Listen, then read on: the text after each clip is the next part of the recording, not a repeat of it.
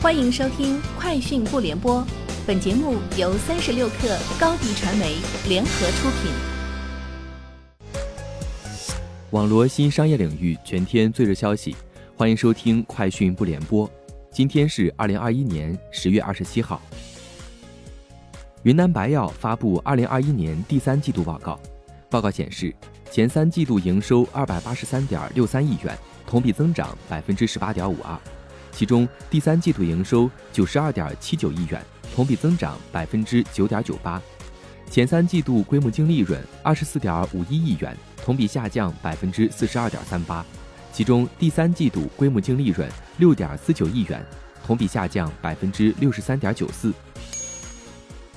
宁德时代新能源科技股份有限公司与现代摩比斯签署技术许可与合作意向协议，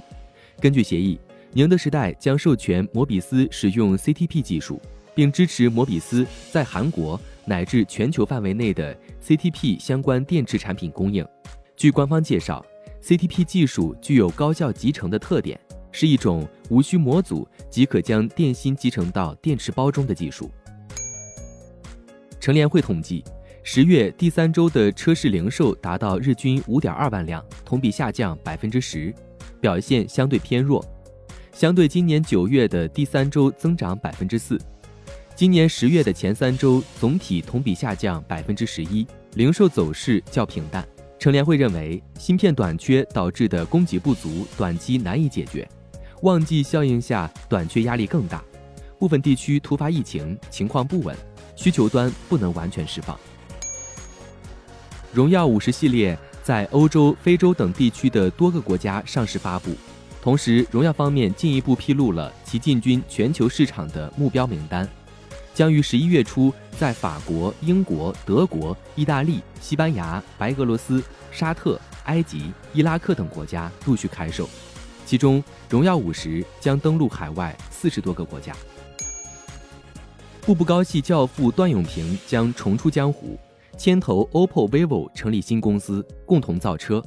对于联合造车的传闻，OPPO 内部人士表示，这种说法不靠谱。vivo 则否认了三家联合造车的可能性，称三家都是独立主体，没有任何股权关系。vivo 会继续专注智能手机这一主营业务领域。段永平本人表示，重出江湖的事情绝对不会发生的。顺便说下，还没听说过我们要造车，了解一下倒是可能的。快手电商发布《快手电商直播运营白皮书二零二一》，推出 Stage 直播运营方法论，从盘货品、盘直播、盘商业化、盘福利和盘亮点五个方面，帮助快手商家提升直播运营水平。据官方介绍，在 Stage 方法论的带动下，幺幺六品质购物节大促的前期预热阶段，快手单场 GMV 首次破两百万的直播超过四百场。单场 GMV 首次破一千万的直播超过一百场。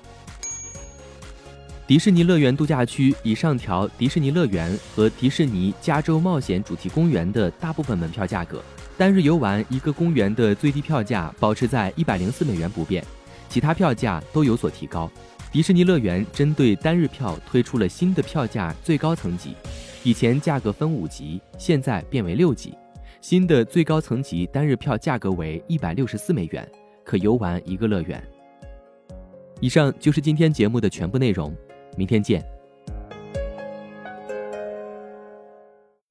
高迪传媒为广大企业提供新媒体短视频代运营服务，商务合作请关注微信公众号高迪传媒。